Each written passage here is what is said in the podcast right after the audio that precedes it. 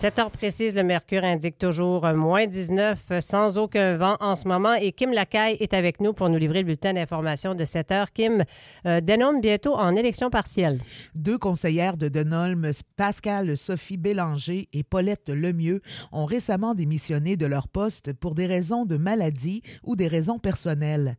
Denolme compte organiser des élections partielles le 14 avril afin de combler les sièges 5 et 6 du conseil municipal, comme l'explique le maire Gaétan Guindon. Déjà, compte tenu que Mme Lemieux n'était pas là depuis un bon bout de temps, euh, ça va nous permettre d'avoir du sang neuf, euh, d'avoir de nouvelles idées et de faciliter aussi euh, le maintien du quorum lors de nos assemblées de conseil.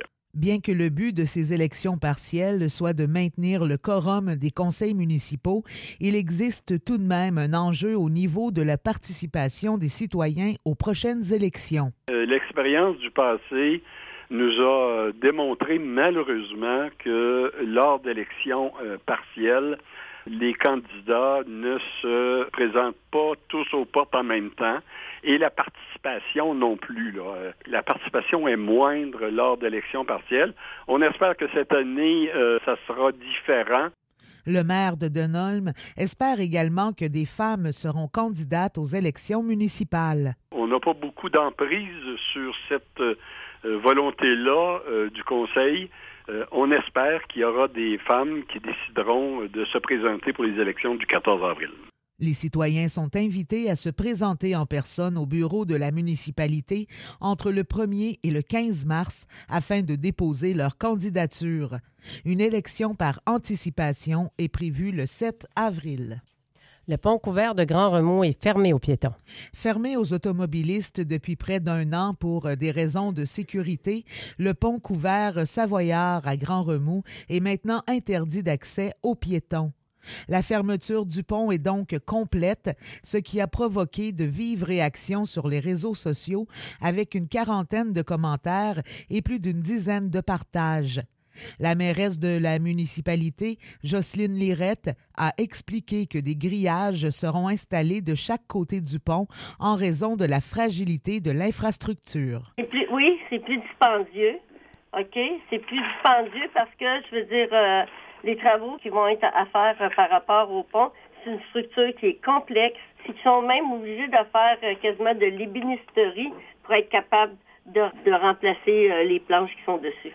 Le ministère des Transports du Québec a informé la mairesse de Grand Remous lors d'une rencontre en après-midi hier que le pont sera fermé pour une durée indéterminée. Pour le moment, le MTQ n'a fait que le constat de l'état du pont couvert et n'a pas encore donné d'informations sur le coût des réparations. Jocelyne Lirette dit avoir été informée que les travaux seront faits de manière différente puisqu'il s'agit aussi d'un monument patrimonial. Bien, écoutez, je trouve ça dommage, très dommage que ce pont-là soit brisé, qu'on ait besoin de réparation. Mais malheureusement, c'est le ministère qui va gérer ce dossier-là. Nous allons faire des pressions, mais au bout de la ligne, c'est quand même le ministère qui s'occupe de cette structure.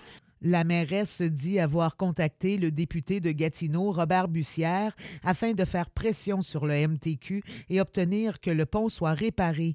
Elle a aussi l'intention euh, d'évoquer le sujet lors du prochain conseil municipal prévu le 4 mars prochain.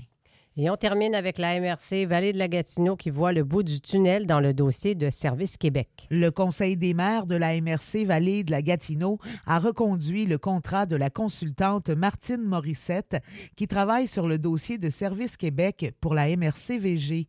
Lors de son dernier voyage à Québec, la préfète de la vallée de la Gatineau, Chantal Lamarche, le maire de Denolme, Gaétan Guindon, et Mme Morissette ont rencontré la ministre de l'Emploi, Catherine Champagne-Jourdain, pour lui présenter le rapport Voir et faire autrement concernant les services de Service Québec perdus dans la vallée de la Gatineau. La préfète explique comment s'est déroulée la rencontre. J'ai été extrêmement surpris. La ministre connaissait le rapport par cœur. La ministre connaissait les recommandations. Elle nous a posé plusieurs euh, questions. Elle a compris nos enjeux. Vraiment, je suis très, très, très surprise. Là.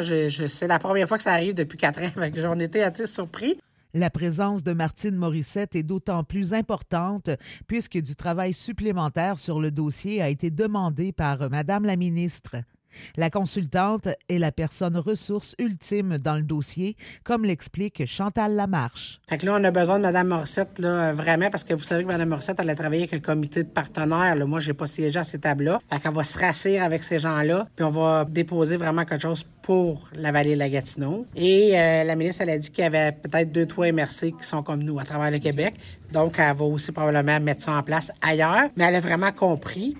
Le travail continue donc avec comme nouvel objectif de répondre aux questionnements de la ministre et de proposer une autre façon de faire qu'un projet pilote. La consultante Martine Morissette retourne à la table à dessin avec une commande définie. Merci beaucoup, Kim, de nous avoir livré ce bulletin d'information, le premier de la journée, le premier du mois aussi, alors Ben qu'on oui. entame le mois de mars. On est le 1er mars aujourd'hui. Euh, Et là là. On va te retrouver à 7h30 pour les manchettes du prochain bulletin d'actualité, celui de 8h. Merci beaucoup. Merci.